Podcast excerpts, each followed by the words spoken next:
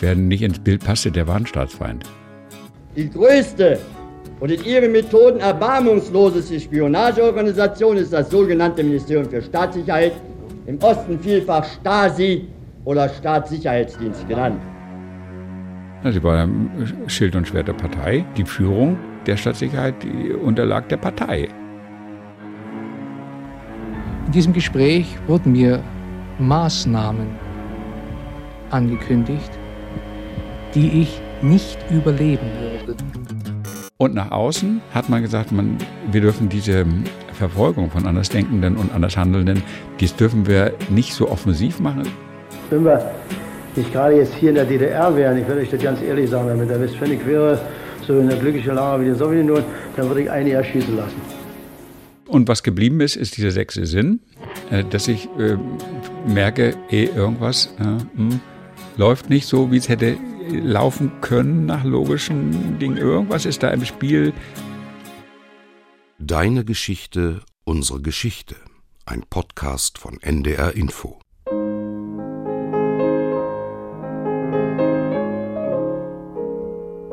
Deine Geschichte erzählt dein Leben.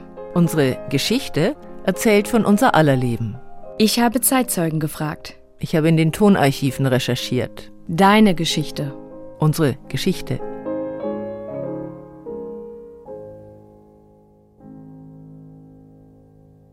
Die 70er, Folge 8, die Stasi. Willkommen zu einer neuen Folge unseres Geschichtspodcasts mit Ulrike Bosse und Franziska Amler.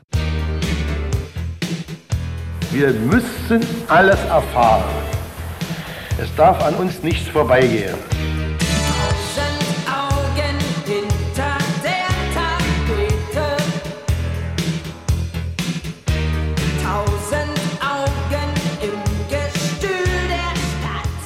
Das ist so.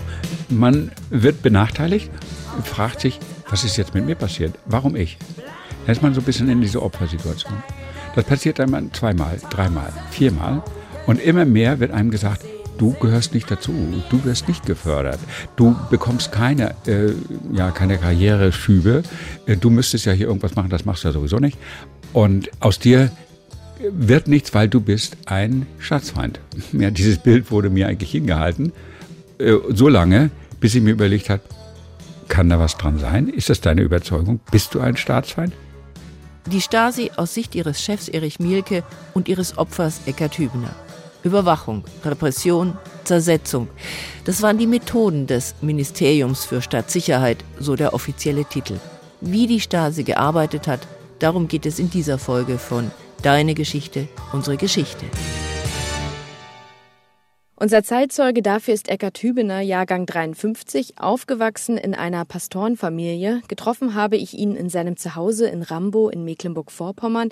Dort hat er mir auch erzählt, dass es Ziel der Stasi war, ihn systematisch vom Gemeinschaftsleben auszugrenzen, ihn zu isolieren, depressiv zu machen. Dafür wurden in seinem Dorf sogar Lügen über ihn verbreitet. Heute hilft er anderen Betroffenen, das zu verstehen, was mit ihnen damals in der DDR passiert ist und ihre Würde wiederzufinden.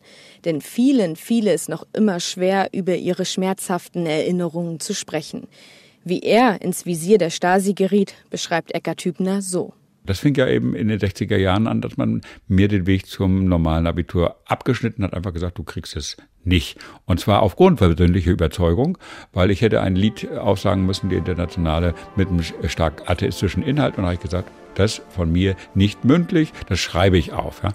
Und dann fing das an, man schnitt mir den Weg zum Abitur ab und später, als ich das Abitur hatte, schnitt man mir den Weg zu einem normalen Studium ab. Ich wäre gerne Architekt, Innenarchitekt geworden. Da ihm das verwehrt wurde, hat er Theologie studiert und wurde Pastor.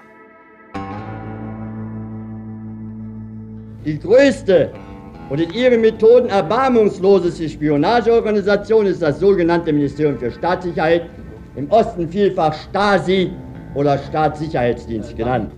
Das sagte Anfang 1959 einer, der die DDR-Geheimdienstszene von innen kannte, Siegfried Dombrowski, Oberstleutnant der Nationalen Volksarmee der DDR und zeitweise stellvertretender Stabschef der Verwaltung Aufklärung, also des militärischen Nachrichtendienstes der NVA. Er war 1958 in den Westen geflohen. Die Stasi wurde offiziell durch einen Beschluss der Provisorischen Volkskammer der DDR vom 8. Februar 1950 gegründet. Sie war zugleich Geheimdienst und Geheimpolizei. Allerdings gab es schon vorher Organisationen mit nachrichtendienstlichen und polizeilichen Aufgaben, die im Laufe der Zeit weitgehend in der Stasi aufgingen. Sie waren von der sowjetischen Besatzung ins Leben gerufen und nach sowjetischem Vorbild aufgebaut worden. Das galt auch für die Stasi. Die sowjetischen Stellen üben tatsächlich die gesamte Kontrolle, die gesamte Leitung auch des militärischen Spionageapparats der Sowjetzone aus. Ein Großteil des Führungspersonals in den DDR-Geheimdiensten war überdies in Moskau geschult worden, wie, das hatte auch Siegfried Dombrowski erfahren. In Moskau stand im Vordergrund einmal die unbedingte Ausbildung und Erziehung zum einem Funktionär der unbedingt kommunistischen Bewegung äh, Ergebnis und der vor allen Dingen unbedingt Ergebnis äh, der Sowjetunion, der also bedingungslos bereit ist, das muss ich schon sagen, alle Anweisungen, alle Direktiven, die er von dort erhält, auch zu erfüllen, bedingungslos zu erfüllen. Über den Einfluss Moskaus auf die Entwicklung in der DDR haben wir schon verschiedentlich gesprochen. Erich Mielke jedenfalls, der ab 1946 am Aufbau der Sicherheitsorgane der DDR beteiligt war und 1957 an die Spitze des Ministeriums für Staatssicherheit aufrückte. Erich Mielke war in den 30er Jahren ebenfalls in Moskau ausgebildet worden und ein Anhänger Stalins. Eckhard Hübener erzählt, dass es ganz leicht passieren konnte, dass man in der DDR den Stempel Staatsfeind aufgedrückt bekam. Das war so üblich. Wer nicht ins Bild passte, der war ein Staatsfeind. Ja, die Bilder waren eng, die waren nicht pluralistisch, die waren noch nicht tolerant. Da konnte man nicht verschiedene Sachen gleichzeitig äh, tolerieren und sagen, ja, wenn der das nicht machen will, dann, dann ist es eben, ist es auch gut. Das ist seine persönliche Freiheit, sondern weil er sich nicht eingliederte in den Schulalltag beziehungsweise in die Vorgaben, die man machen sollte, ja, also Pionier, FDJ, äh, deutsch-sowjetische Freundschaft und den ganzen Kram. Wir denken heute beim Stichwort Stasi meistens an die Oppositionellen, die verfolgt und unterdrückt wurden. Aber die von Eckhard Hübner beschriebene mangelnde Toleranz galt auch für Parteigenossen. Die Stasi etablierte sich in den 50er Jahren als stalinistische Geheimpolizei, die unpolitische Menschen, Sozialdemokraten aber auch kommunistische Kader im Blick hatte. Oberstleutnant Dombrowski war so ein Fall. Da er sich über Reiseverbote in den Westen hinweggesetzt hatte und Familienmitglieder in den Westen gegangen war, wurde er vom MFS überwacht. Und durch einen sehr guten Freund von mir, mit dem ich zusammen im Lara Buchenwald war, habe ich äh, einen Hinweis erhalten, jetzt bums, mein Lieber, dann und dann beginnt das Parteiverfahren, du seh mal zu wie du dich da verhalten wirst. Und da gab es keine Frage mehr, seh zu, wie du dich verhalten wirst. Da stand für mich einwandfrei fest, Partei schmeißt dich raus. Und die Staatssicherheit wird dir den Prozess machen vom Militärgericht. Und Ende wird sein 15 Jahre Bautzen. Und ich hatte nicht die Absicht, nachdem ich bereits sieben Jahre eingesperrt war, für die Bewegung jetzt noch einmal 15 Jahre nach Bautzen zu gehen.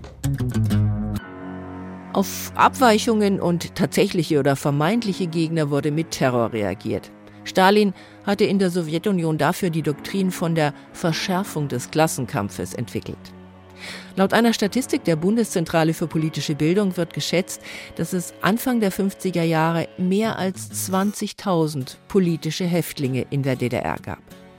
Besonders berüchtigt war das aus einem sowjetischen Sonderlager hervorgegangene Zuchthaus Bautzen, das von der Bevölkerung das gelbe Elend genannt wurde. Ab den 60er Jahren versuchte man dann mehr und mehr präventiv zu arbeiten. Mögliche Unruheherde sollten im Keim erstickt werden. Die Staatssicherheit machte sich immer mehr im Alltagsleben der DDR-Bürger breit, weil man hinter allen Formen von Opposition die Einflussnahme des Westens oder, wie es so schön hieß, des imperialistischen Feindes vermutete. Eckhard Hübner erzählt, dass das auch seiner Erfahrung in den 70er Jahren entsprach. So sei Freunden von ihm aus dem Westen zum Beispiel plötzlich die Einreise verwehrt worden. Beim ersten Mal ist es nur noch durchgegangen, aber beim zweiten Mal haben sie dann äh, überprüft, dass da irgendwelche doch auch politischen Verhältnisse äh, eine Rolle spielen, beziehungsweise dass jemand Bücher mitgebracht hat oder ja, wo man einfach daran festgemacht hat, dass das ein die äh, staatsfeindliche oder staatsdistanzierte äh, Haltung von mir zum Beispiel verstärkt hat, die hat man dann nicht wieder einreisen lassen. Ne? Und auch er selbst wurde überwacht. Man hat ganz genau beobachtet, wie ich äh, im Land unterwegs bin, nämlich sehr viel trampend und auch sehr viel mit Leuten aus dem Westen so Stück mitgefahren. Äh, das waren diese die Überwachung des ja, Lebensalltags und dann haben die natürlich auch äh, Raster aufgestellt, wer welche Personen ist mit wem irgendwie machten denn so Netzwerke. Als er dann zusammen mit anderen jungen Leuten eine Untergrundgruppe aufbaute, intensivierte die Stasi die Überwachung und das spürten Eckhard Hübner und seine Mitstreiter in ihrem Alltag auch. Dass wir mehr und mehr merkten, wir werden noch regelmäßig äh, verfolgt, es fahren äh, Autos in der Parallelstraße oder äh, Leute sind plötzlich im Haus, die da nichts zu suchen haben und man hat den Eindruck, äh, man geht äh, auf den Bürgersteig, aber ein Auto fährt dann irgendwie einen Abstand hinter einem her. Aktionen wie diese bestärkten Eckhard Hübener nur in seiner Haltung für ein Leben in Freiheit zu kämpfen, was ihn motiviert hat, immer weiterzumachen, sich davon nicht einschüchtern zu lassen, beschreibt er so. Die ernsthafte und mit starker Sehnsucht verbundene Haltung, alles zu meiden, was die eigene Autonomie gefährdet. So würde ich mal sagen. Die Stasi wuchs schnell. Sechs Jahre nach ihrer Gründung hatte sie 16.000 Mitarbeiter. Bei ihrer Auflösung 1989 waren es mehr als 90.000 feste Mitarbeiter, dazu kamen die IMs, also informelle Mitarbeiter. Laut Bundesarchiv waren das 1989 189.000. Das MFS verzweigte seine Aufgaben im Lauf der Jahre immer weiter. Neben der klassischen Auslands- und Wirtschaftsspionage war die Stasi eine Behörde zur Umgehung von Handelsembargos und zur Devisenbeschaffung. Und sie war ein Instrument zur Überwachung der DDR-Gesellschaft. Im Sinne einer Geheimpolizei, eines Repressionsapparats, aber sie war auch Stimmungsbarometer. Sie unterrichtete die Staatsführung, wenn die DDR-Bürger sich etwa über unzureichende Versorgung beschwerten oder über andere Missstände. Eckhard Hübener hat darauf hingewiesen, dass die Stasi ein Herrschaftsinstrument der SED war. Sie war Schild und Schwert der Partei. Die Führung der Stadtsicherheit unterlag der Partei. Das muss man doch mal festhalten. Erich Mielke war Honecker und der GEME. Er hatte zwar sein, sein ganzes Bereich und eine, eine riesige Macht, äh, auch im Ausland, sogenannten Operationsgebiet. Aber letztlich war er doch weisungsabhängig oder die Arbeit der Stadtsicherheit war weisungsabhängig. Genauso war es. Stasi-Chef Mielke wurde erst Mitte der 70er Jahre stimmberechtigtes Mitglied im Politbüro. Er hatte ein enges Arbeitsverhältnis zu Staats- und Parteichef Erich Honecker. Jede Woche führten sie ein Vier-Augen-Gespräch über die entscheidenden Fragen, die beim MFS anstanden. Wenn nach der Wende die DDR manchmal als Stasi-Staat benannt wurde, dann kann sich das nur auf die Allgegenwärtigkeit der Stasi in der DDR beziehen. Aber sie war kein Staat im Staat. Sie folgte den Vorgaben der SED. Auch deshalb haben sich ja manche Stasi-Mitarbeiter nach der Wende beschwert, dass sie für das, was sie getan hatten, zur Rechenschaft gezogen wurden, viele SED-Kader aber nicht. Wobei Eckhard Hübener darauf hinweist, dass die Stasi und die SED eng verflochten waren. Also es gab nicht so sehr viele, die gar nicht in der SED waren. Und die verstanden sich schon als Schutzorgan mit aller Macht diese Partei an der äh, Regierung zu halten. Mit aller wirtschaftlichen Macht, mit aller politischen Macht, mit aller ideologischen Macht.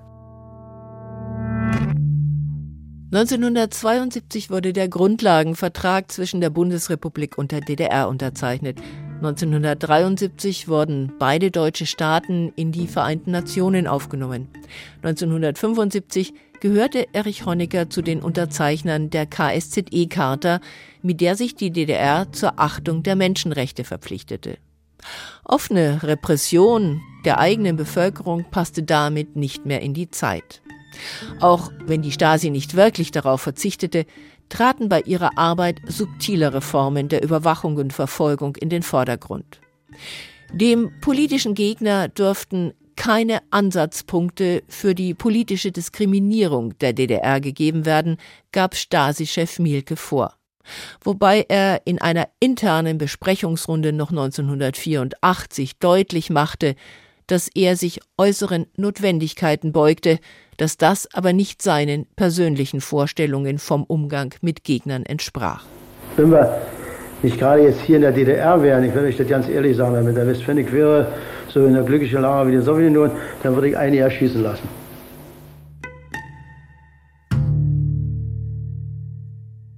So wie Eckhard Hübener es schildert, ist die Stasi mit den Gegnern des SED-Regimes nach der Schlussakte von Helsinki auch nicht besser, sondern nur anders umgegangen hatte dann ja direkt zur Folge, dass die Staatssicherheit eingesehen hat, die Häftlinge dürfen zum Beispiel keine körperlichen Folterspuren mehr haben. Ne?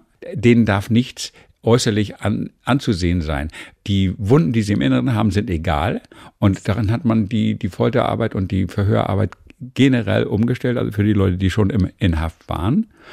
Und nach außen hat man gesagt, man, wir dürfen diese Verfolgung von Andersdenkenden und Andershandelnden, dies dürfen wir nicht so offensiv machen. Die Stasi entwickelte unabhängig vom Strafrecht eine Fülle von Strategien zur Verfolgung oppositionellen Verhaltens. Mielke sprach von der Zersetzung feindlich negativer Kräfte. Was diese Zersetzungsstrategie praktisch für den Alltag der Betroffenen bedeutet hat, hat Eckart Hübner mir gegenüber so geschildert. Dass also Leute, die man früher nahtlos eingesperrt hätte, jetzt nicht mehr eingesperrt, behandelt werden, sondern man lässt sie im Freien, aber man macht mit ihnen alles Mögliche. Ne? Man, man intrigiert in die Ehen hinein, man intrigiert in die Berufsverhältnisse, in die Karriere, in die Ausbildung der Kinder hinein, in, in die Reisevorgaben, in die, das Erlangen eines, eines Kfz oder einer Baugenehmigung oder eines Angelscheins, von einem Yachtschein gar nicht zu sprechen. Es wurde alles reglementiert, so wie die Stadtsicherheit also jeden Yachtschein befürworten musste und äh, es gab keine freien Jäger zum Beispiel. Ja, es wurde alles so geregelt und da hat ihnen die Staatssicherheit ihre Macht noch deutlich ausgebaut. Wie viel Aufwand die Stasi dabei manchmal betrieben hat, hat er mir am Beispiel einer Frau erläutert, die einen Ausreiseantrag gestellt hat, denn wer damals aus Sicht der DDR abhauen wollte, galt ja als Gegner des Staates. Zum Beispiel in Neubrandenburg gab es eine Kassiererin, die wollte mit ihrem Sohn in den Westen. Und dann hat man äh, mit ihr konspirative Haussuchungen gemacht. Man hat den, äh, den ganzen Block an einem Vormittag leer gemacht, den ganzen Wohnblock. Man hat allen Nachbarn Termine gemacht beim Straßenverkehrsamt, beim Wohnungsamt, bei dem, beim Schulamt. Also die, äh, alle aus den Nachbarwohnungen mussten alle weg sein und erst dann ist man reingegangen. Ja, mit drei Leuten und dann wurde es auch alles schriftlich festgehalten und fotografiert. Das haben sie mit dieser armen Frau gemacht, die nur nach dem Westen wollten. Das sind die, die Dinge, die dann auch wirklich wehtun und das sind die, wo ich mal sage, die echten Opfer. Das klingt für mich heute natürlich völlig absurd, war aber damals kein Einzelfall. Eckart Hübner selbst wurde zwar auch bespitzelt und verfolgt und später in den 80er Jahren von der Stasi sogar für ein Jahr und drei Monate ins Gefängnis gesteckt, aber dass er gemeinsam mit seinen Freunden in der Opposition aktiv war, gab ihm Kraft. Ich fühle mich nicht wirklich als Opfer, sondern ich bin ziemlich bald dann und aufgrund von sehr guten Freunden und guten Fragestellungen dann äh, zum Täter geworden, dass ich wusste, das ist ein Kampffeld. Und wenn du dich darauf begibst, dann wird die Gegenseite entsprechend reagieren. Das ist zwar nicht äh, legitim, aber sie haben die legale Macht und du brauchst dich nicht zu wundern, wenn es so passiert. Einige Methoden der Stasi sind auch nach und nach durchgesickert. Er und seine Freunde haben dann auch Strategien entwickelt, um der Stasi, so gut es eben ging, nicht völlig ausgeliefert zu sein. Na, das sind die Dinge, die seit alters her als Vorsichtsmaßnahme gegen spontane oder unkontrollierte oder heimliche Besuche der Polizei angewendet werden. Dass man also Dinge so hinlegt, die ein Polizist gar nicht bemerkt, dass das so eindeutig liegt, dann wird es ein Zentimeter irgendwie verrutscht und dann weiß man ganz genau, das Papier hat anders gelegen, ich habe es genau auf den Punkt gelegen oder die Tür wird zugemacht und es wird ein, so eine Art feinster Faden davor äh, angebracht, der dann sofort zerreißt, wenn die Tür geöffnet wird. Und das sind natürlich so private Vorkehrungen. Er hatte damals schon so ein Gefühl, hat er mir erzählt, dass die Stasi seine Wohnung heimlich durchsucht hat. In seinen Stasi-Akten konnte er dann später nachlesen, dass sie vor allem seine Dienstkalender durchforstet hat, welche Termine er habe und mit wem er sich wo treffe. Andere Betroffenen erzählten ihm aber auch, wie die Stasi mithilfe konspirativer Wohnungsdurchsuchungen ihre Opfer psychisch unter Druck gesetzt hat. Die Stadtsicherheit hat das nämlich auch gerne gemacht. Das hörten wir, wie umfangreich sie tatsächlich Leute da auch äh, in den nervlichen Ruin getrieben haben, äh, indem sie Salz und Zucker vertauscht haben oder Handtücher umgehängt oder Dinge im Schrank neu geordnet.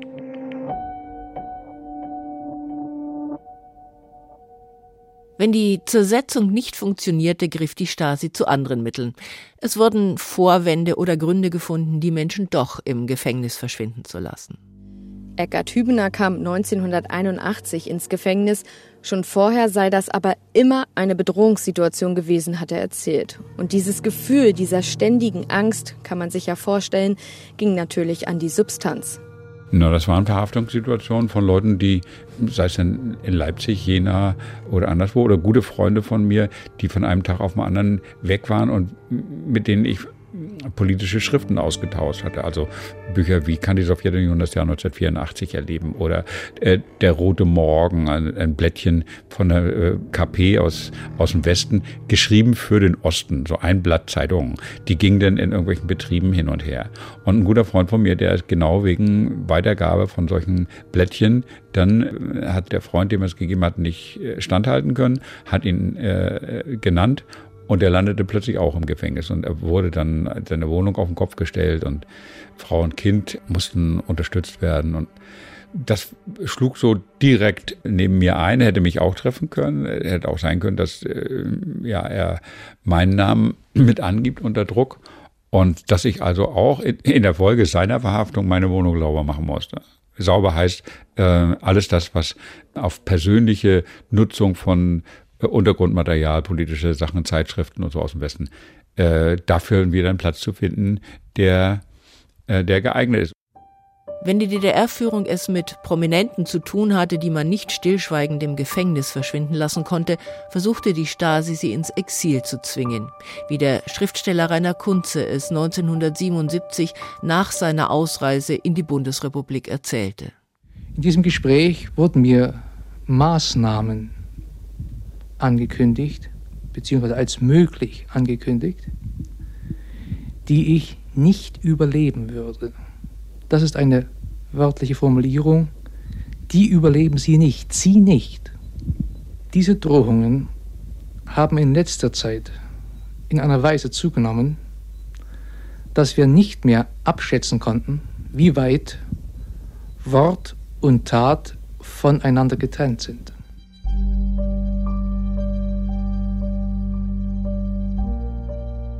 Die Stasi hatte sehr, sehr viele Methoden.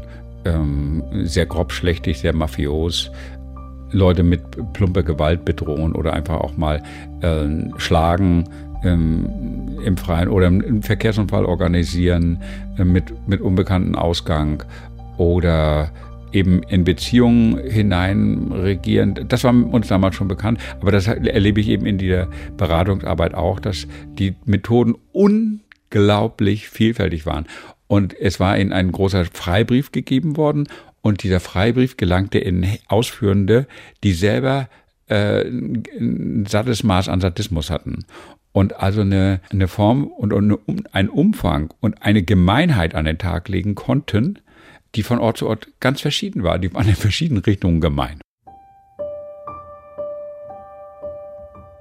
Die Zersetzungsstrategie der Stasi wurde im Ministerium für Staatssicherheit entwickelt. Umgesetzt werden konnte sie nur mit Hilfe eines Heeres an inoffiziellen Mitarbeitern, den IMs.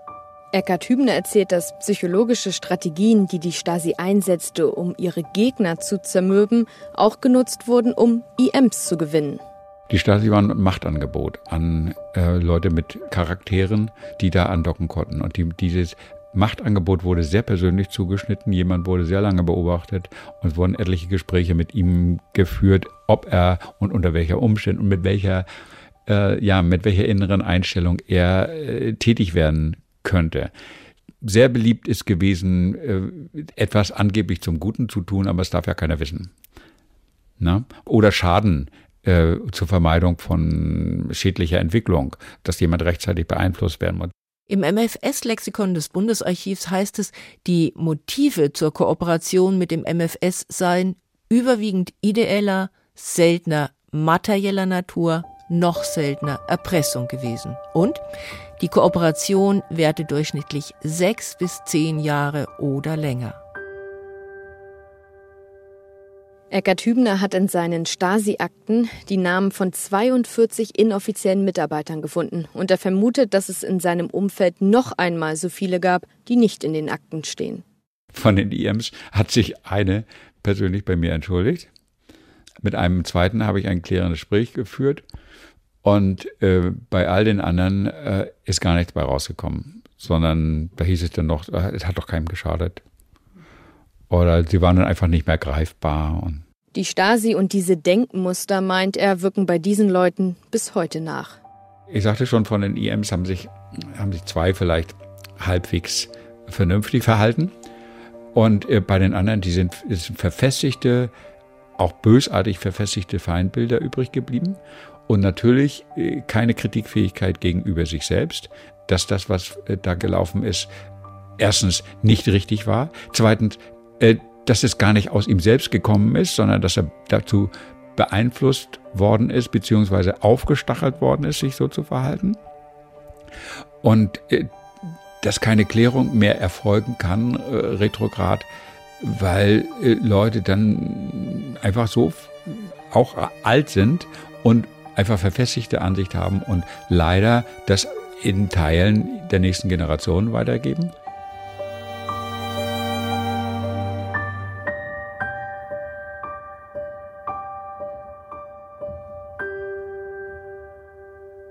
Das Ministerium für Stadtsicherheit der DDR war, gemessen an der Bevölkerungszahl des Landes, der größte geheimdienstliche Sicherheitsapparat. Und das, worüber wir mit Eckhard Hübner gesprochen haben, ist nur ein kleiner Ausschnitt dessen, wofür die Stasi zuständig war. Da gab es den von Markus Wolf geleiteten Auslandsgeheimdienst, der nicht nur viele Spione erfolgreich in der Bundesrepublik und anderen westlichen Ländern eingesetzt hat, sondern der sogar den Sturz eines Bundeskanzlers herbeigeführt hat. Im Mai 1974 trat Willy Brandt zurück, nachdem sein Kanzleramtsreferent Günter Guillaume als DDR-Spion enttarnt wurde. Oder es gab einen Alexander Schalk-Golodkowski, der mit dem bayerischen Ministerpräsident Franz Josef Strauß Anfang der 80er Jahre den Milliardenkredit für die DDR einfädelte. Er war ein Oberst des MFS. Aber was die DDR-Bürger am meisten bewegte, als sie im Januar 1990 die Stasi-Zentrale in Ostberlin stürmten, das war die Bespitzelung und Verfolgung der eigenen Bevölkerung. Und während der Fall Guillaume und das Wirken eines Alexander Schalk-Golodkowski nur noch Themen für die Historiker sind, wirkt der Einsatz der Stasi gegen alle Formen abweichenden Verhaltens in der DDR bei den Menschen, die davon betroffen waren, bis heute nach.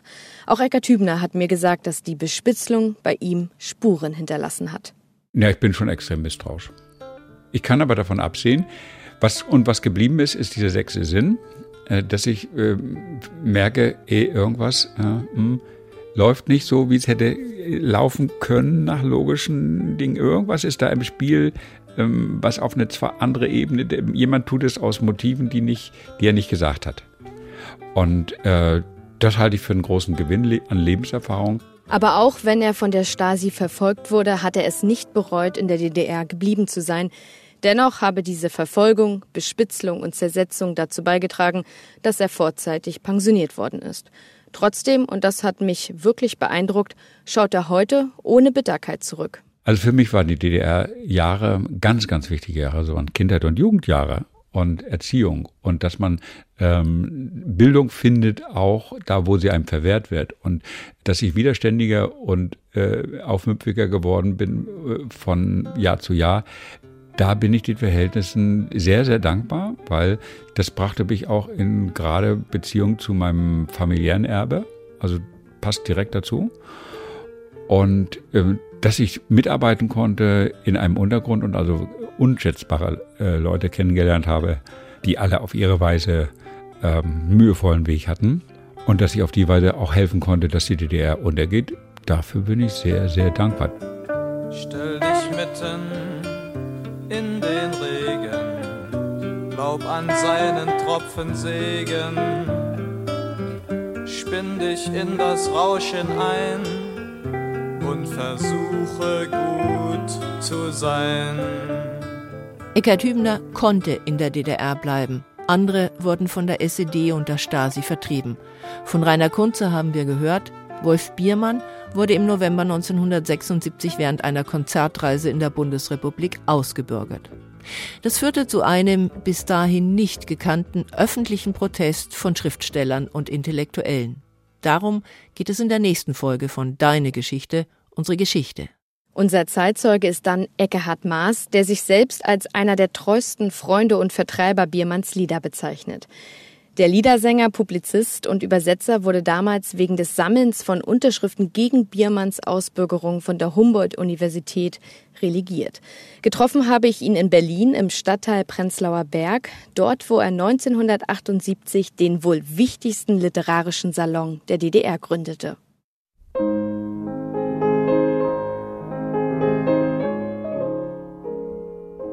Sabine und Matthias haben den Podcast diesmal mit uns produziert. Ihr findet, Sie finden diese und alle anderen Podcast-Folgen in der ARD Audiothek.